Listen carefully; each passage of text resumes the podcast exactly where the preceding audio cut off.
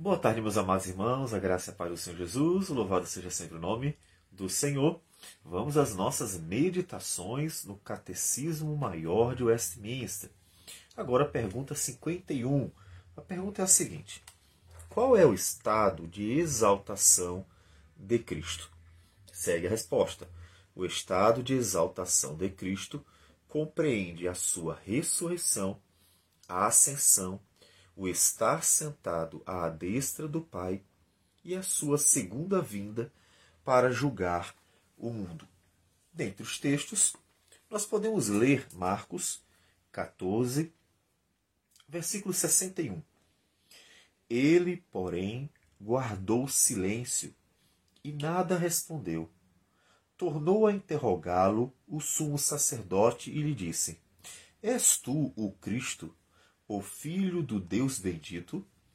Jesus respondeu: Eu sou.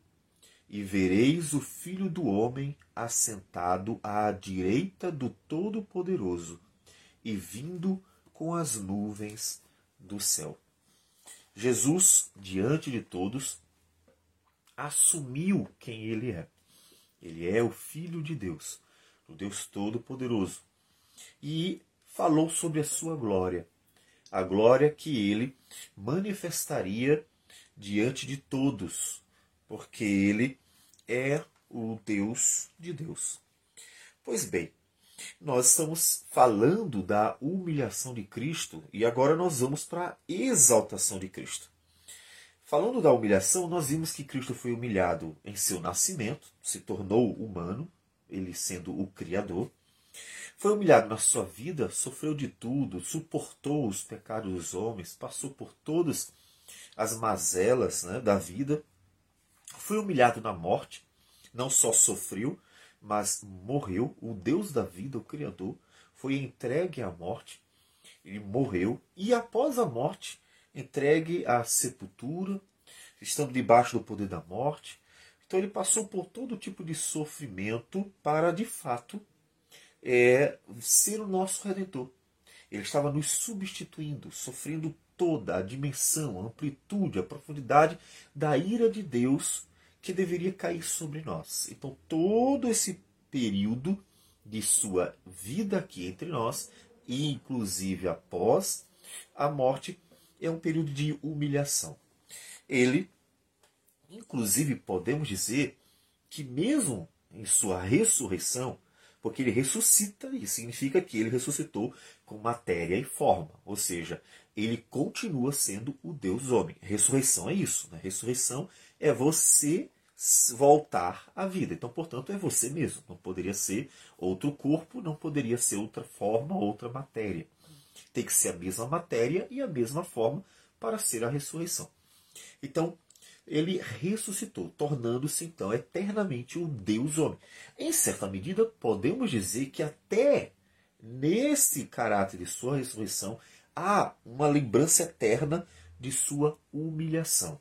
Porque ele, para sempre, sendo o Criador de todas as coisas, se limitou a uma forma. Ele preservou essa forma. Não que a limite em sua divindade, porque ele e continua sendo onisciente, onipresente, onipotente. Mas ele preservou a forma humana para a eternidade. Isso mostra, carrega as marcas de sua humilhação. Que podemos ver, inclusive, em Apocalipse, o Cristo ressurreto, ele manifestando sua glória, mas ao mesmo tempo em que ele manifesta sua glória, diz o versículo, capítulo 5 de Apocalipse, versículo 5 e 6. Todavia, um dos anciãos me disse: Não chores, eis que o leão da tribo de Judá, a raiz de Davi, venceu para abrir o livro e os seus sete selos. A exaltação, a glória do Filho de Deus. Então vi no meio do trono e dos quatro seres viventes, e entre os anciãos, de pé, um cordeiro como tendo sido morto. Veja que a imagem do cordeiro, ou seja, para sempre ele é o cordeiro como tendo sido morto. Ele carrega as marcas de sua humilhação para sempre. E a forma humana é a marca de sua humilhação também. Mas a ressurreição é, sobretudo, claro, a exaltação do Filho de Deus. Ele venceu. Né? Então, com a ressurreição, Jesus venceu a morte. 1 Coríntios 15, ele nos fala, o apóstolo Paulo, que o Senhor Jesus, ele vencerá a morte para nós, ou seja, ou nos dará a vitória, seria a melhor forma de dizer. Porque ele venceu a morte, mas não nos deu ainda a vitória sobre a morte. A morte que é o último inimigo. 1 Coríntios 15, versículo de número 25 diz: Porque convém que ele reine até que haja posto todos os inimigos debaixo dos pés. O último inimigo a ser destruído é a morte. Ele venceu a morte? Sim, venceu a morte, porque ele ressuscitou, então, portanto, ele venceu a morte. Mas ele não destruiu ainda a morte, que ainda domina sobre os homens. Tanto que os homens ainda morrem. Então ele ainda não dominou ou não destruiu a morte completamente. Mas fará isso.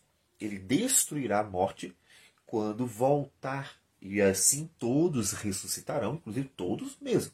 Ressuscitarão os que creram e os que não creram, os justos e os injustos.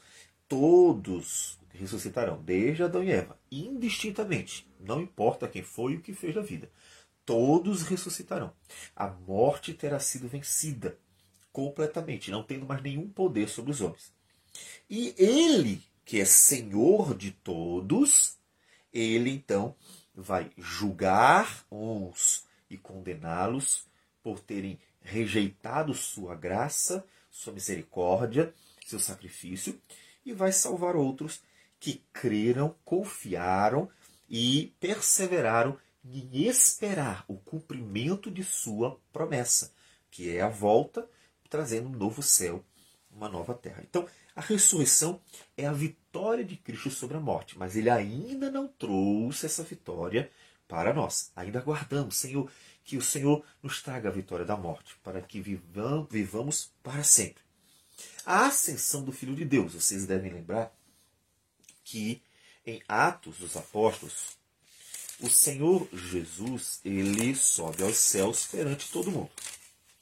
Estavam os todos que eu digo são os discípulos, né?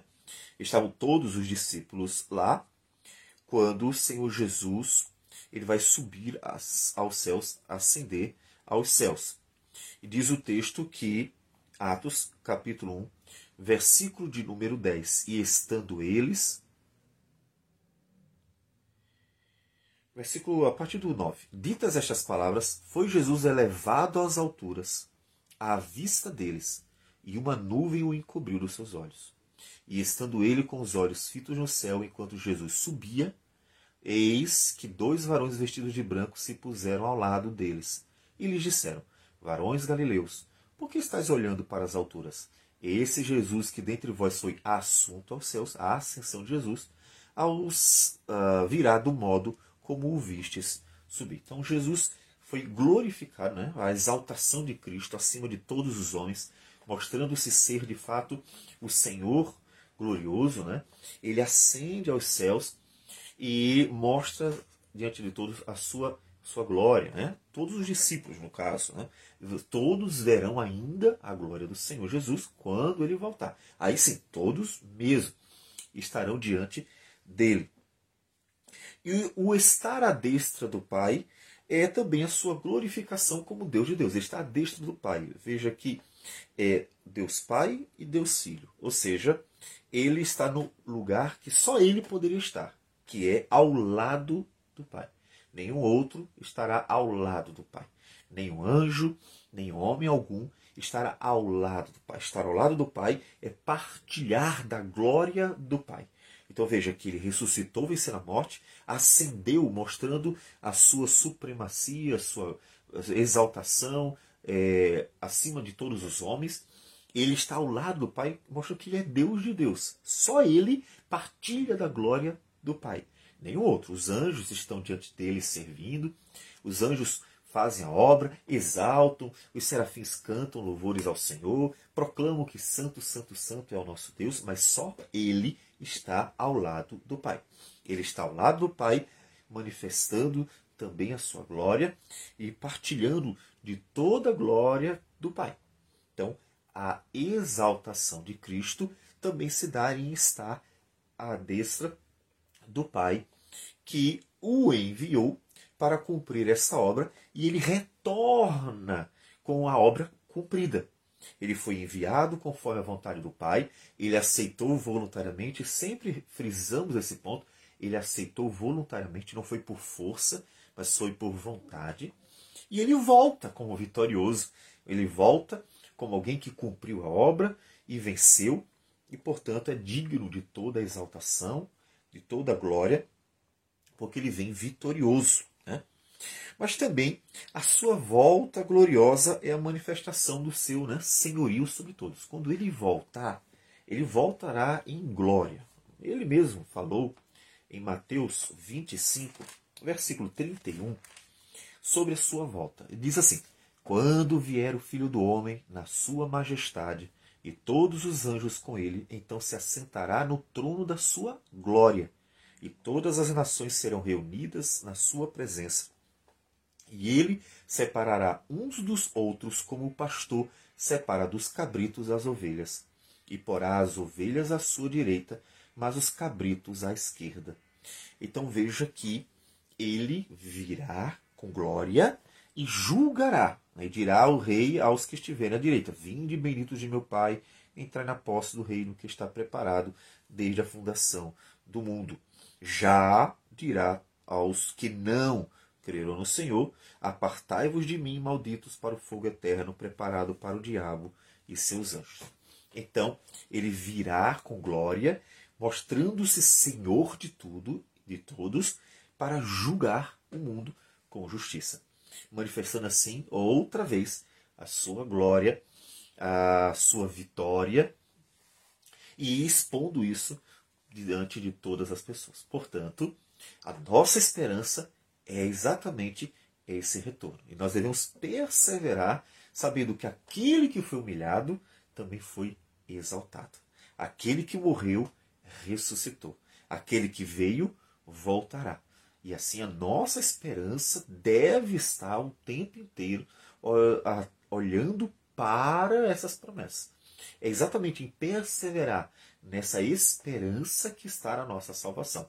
Ou seja, mesmo sendo pecadores, mesmo falhando, mesmo tendo limitações e fraquezas, a nossa esperança está em Cristo Jesus, ou seja, a nossa confiança e que ele cumprirá a sua promessa, todas as promessas que ele fez, nisso está a nossa salvação. Então você não pode desistir de forma alguma, sabendo que mesmo que seja difícil, mesmo que seja de grandes lutas, mesmo que sejam grandes problemas, mesmo que a gente tenha que passar por muita coisa, aqui nós devemos esperar que o Senhor Jesus manifeste a sua glória diante de todos. Hoje vemos a glória de Cristo pela fé, ou seja, nós cremos na ressurreição, nós cremos na ascensão, nós cremos na glorificação, estando ele ao lado à destra do Pai, e nós cremos que ele voltará para manifestar toda esta glória. Então nós estamos esperando isso. E são esses que vão herdar a vida eterna. Vamos então orar. Senhor Deus amado, obrigado por tua graça e misericórdia. Colocamos a vida nas tuas mãos e nossa esperança está no Senhor Jesus e pedimos que nos dê graça para perseverarmos até o fim, firmes na fé, aguardando a volta do nosso Senhor e Salvador, Cristo Jesus. Em nome dele que nós oramos e agradecemos por tudo. Amém, Senhor. Que Deus abençoe a todos e tenham um bom dia.